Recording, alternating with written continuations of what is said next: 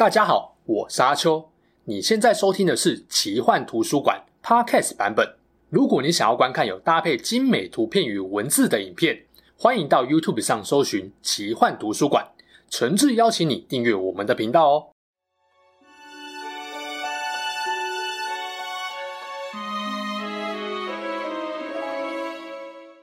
Hello，大家好，我是阿秋，来聊聊神秘奇幻的主题故事。哎。有鉴于这题主题有别于一般影片，开场白应该换一下。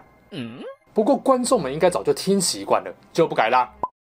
老观众应该都知道，打电动、看动漫是我的兴趣。身为创作者，都会有一股热情，想要跟观众分享自己喜欢的东西。那我既然能分享《哈利波特》、《魔戒》、神话或各类奇幻故事，为什么不能分享自己喜欢的动画呢？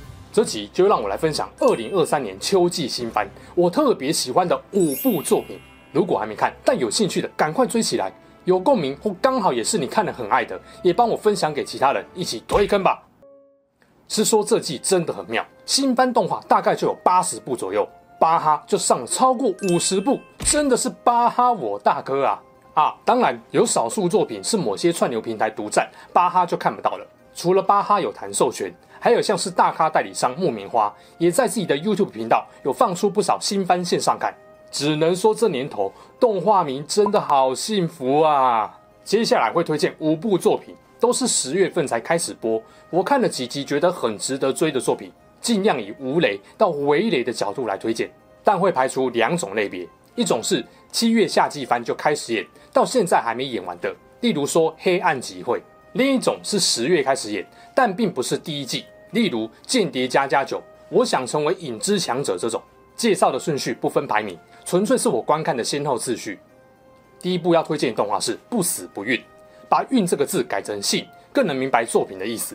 因为故事中的男女主角分别拥有自身不死跟为他人带来不幸的特殊能力。故事从两个人的相遇开始说起。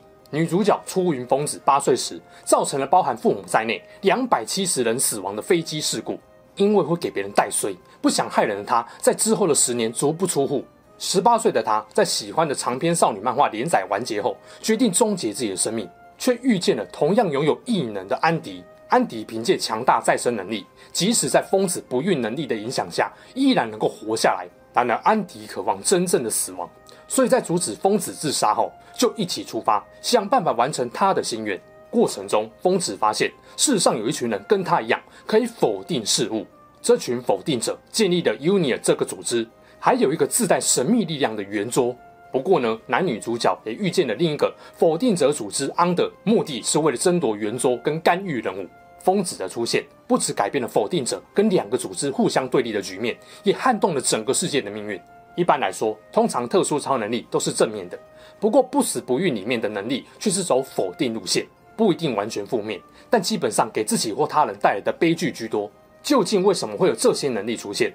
否定者要怎么逆袭自己的命运，都是特别的看点。顺带一提，这部打戏蛮精彩的。我没看漫画，但据说是许多原著党看了动画都感动到想哭的程度。第二部推荐的是上一集聊到的《葬送的芙莉莲》。《芙莉莲》这部作品真的让我很惊艳，不是因为它剧情多有梗或多有深度，也不是无职转生那种世界观设定严谨庞大、剧情多次有惊人转折，而是透过几位主角的日常冒险。展现了芙莉莲这位长寿不老精灵心态上的转变，是一部温暖疗愈的冒险作品。芙莉莲的重点在文戏，一般奇幻作品重视的战斗并非重点。漫画很明显在刻画打戏上就偏静态，缺乏刺激感。动画则大大加强了打斗的细节跟流畅度，可以说补强了弱点。有兴趣的话，也可以看一下前一支聊芙莉莲跟魔戒精灵最大差别的影片。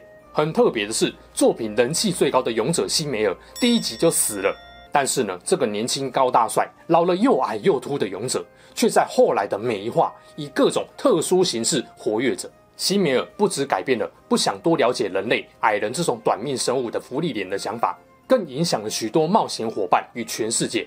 看个几集就会明白这个角色为什么第一集挂掉，人气依然排第一的魅力了。我认为是一部从福利脸他身边的新旧伙伴。以及勇者等不同角度看故事，都会有不同感受跟启发的好作品，强力推荐。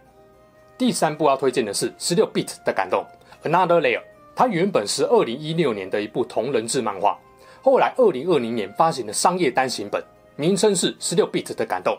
我和大家一起制作的美少女游戏，看副标应该知道大概内容了吧？学生时代我可是蛮喜欢玩《美少女梦工厂》这个游戏哦。现在虽然不怎么玩了，嗯，但一直很好奇这种美少女游戏的诞生历程，就找来看了。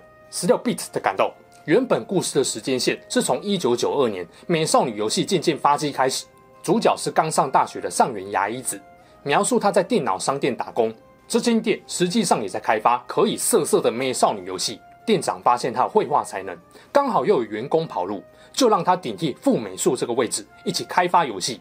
后来燃起热情，发光发热，看着看着能了解一九九零年代美少女游戏的历史流变跟一些内幕。在其中一位作者的构思下，动画加入了时间穿越要素。秋里乐叶这个动画原创角色，不小心从二零二三年穿越到一九九二年的原著年代。通过乐叶来描写二零二三年观众看到一九九二年当时最新技术等事物时的反差，而不小心穿越到三十年前的乐业被原著主角上原芽衣子收留后，终于有机会实现他推出自己绘制的美少女游戏大作的梦想。这部原著就蛮好看了，动画的穿越元素更是巧妙的跟原先剧情结合，没有乱魔改，相当推荐有玩过美少女游戏或是对这类作品有兴趣的人来看看。这类透过动画来理解某个产业的作品，我另外还大推二零一四年的原创动画《白香》，主配角都很香，内容也非常精致好看。第四部要推荐的是《香格里拉开拓意境》，奋作猎手挑战神作。这部电玩迷应该会很有感，有点像是在看游戏实况组打游戏。男主角桑乐是位拥有顶尖游戏技术的玩家，但是对一般游戏没兴趣，只喜欢玩各种垃圾粪作。果然，天才的想法就是不一样。某一天，在游戏店员的介绍下，开始玩一款预约注册人数三千万、被称为神作的沉浸式 VR 游戏《香格里拉开拓一境》。这游戏里面有七只不会重生、特别强大的稀有怪物，而且三千万个玩家从来没有人打倒过他们。而男主角就这么有新手运，刚玩的第一天就遇到其中一只。凭着从奋作各种 bug、异常难度锻炼出来的意志力跟技术，打得有声有色。然而，这位鸟头面具的二刀流猎人，最终还是狠狠被教训了。之后，男主角决定不管主线跟最终 BOSS，目标就是要打倒第一天给他难看的稀有怪。不过，也因为被稀有怪上了特殊诅咒，开局游戏直接变成地狱难度。但我们的奋作猎人没有轻易认输，一路上还遇到了几位志同道合的伙伴。就跟我们在 MMORPG 会遇到的人一样，可能会发现某个甜美妹子的角色，现实是肥宅大叔等等。这边关于主角遇到的伙伴就不爆雷啦。总之是一部会想要跟着主角等人在游戏中闯关，期待他和 NPC 伙伴互动的优秀作品。顺带提哦，这部打戏真的很好看，可以感受到制作组用心用爱在做动画。最后一部要推荐的是《提亚木帝国物语》，从断头台开始。公主重生后的逆转人生，虽然副标有说重生，但不是转生到异世界那类。故事的女主角明雅是提亚木帝国的第一皇女，但为人任性，不知人间疾苦，导致帝国发生叛乱。在她被抓起来囚禁在地牢的三年后，被革命军送上了断头台，在众人冷眼旁观下，带着懊悔跟恐惧死去，得年二十岁。不过回过头来，她意识到自己居然回到十二岁年纪，原本以为只是做了一场梦。却发现自己手边有一本沾着血迹，由他在地牢中所写，持续记录到上断头台前几天的日记。他恍然大悟，这不是虚惊一场的梦，而是重生回到了八年前的小时候。牢记惨痛回忆，不愿重蹈覆辙的米娅，决心要以自身的安全第一为目标。尽管本性还是很高傲任性，但他努力忍耐，远离过去的仇人。拉拢起有力的人脉来改变未来，重建帝国。然而那些只是为了自保自立的不经意举动，反而让人对他另眼相看，甚至获得了帝国的睿智、圣女等称号，也误打误撞改变了整个大陆的局势。这其实可以算是一部轮回作品，只不过不像命运石之门或明日边界那种可以死掉就不断轮回超多次，不断改变命运的那种，再不知道有没有下一次轮回。女主角身份性格又基本上没变的情况下，就是看她如何回避 bad ending。恶意千金的设定原则上都比较欢乐向，加上有八年的未来式，就是看她如何渐渐洗白自己，察觉到历史改变后所带来的影响。当然，米娅各种卖演绎也是看点，比起阿尼亚有过之而无不及，相当可爱。OK，以上就是阿秋我自己推荐特别喜欢的二零二三年秋季新番。如果是季番，到现在也差不多演完了，可以考虑一次追好追满。当然，像葬送的芙莉莲已经确定是半年番，会演到明年三月。不过以这部作品来说，因为不是主打剧情爆点或超展开，我很建议追暗档，现在就追，跟着大家一起感受芙莉莲的魅力。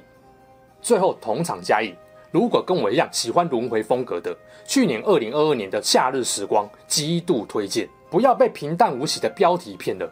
这部是悬疑惊悚加推理类的，不过这类作品很容易正反派会有一方明显被压制，尤其是正方主角，通常要被虐很多次才会累积经验，慢慢变强。但这部不是哦，反派虽然很强很 GY，但主角也非常聪明，双方斗智斗勇，相当精彩，而且剧情有不错的特殊展开，基本上每一个角色出现都有它的功用，没有来凑数的花瓶或废角，二十五集超满足。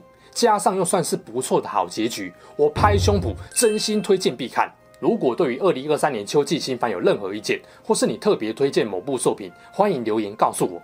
但是尽量不要爆雷哦。假如大家的反应不错，未来的每一季都可以来跟大家分享分享。如果喜欢我的推荐，欢迎帮影片按赞、订阅奇幻图书馆。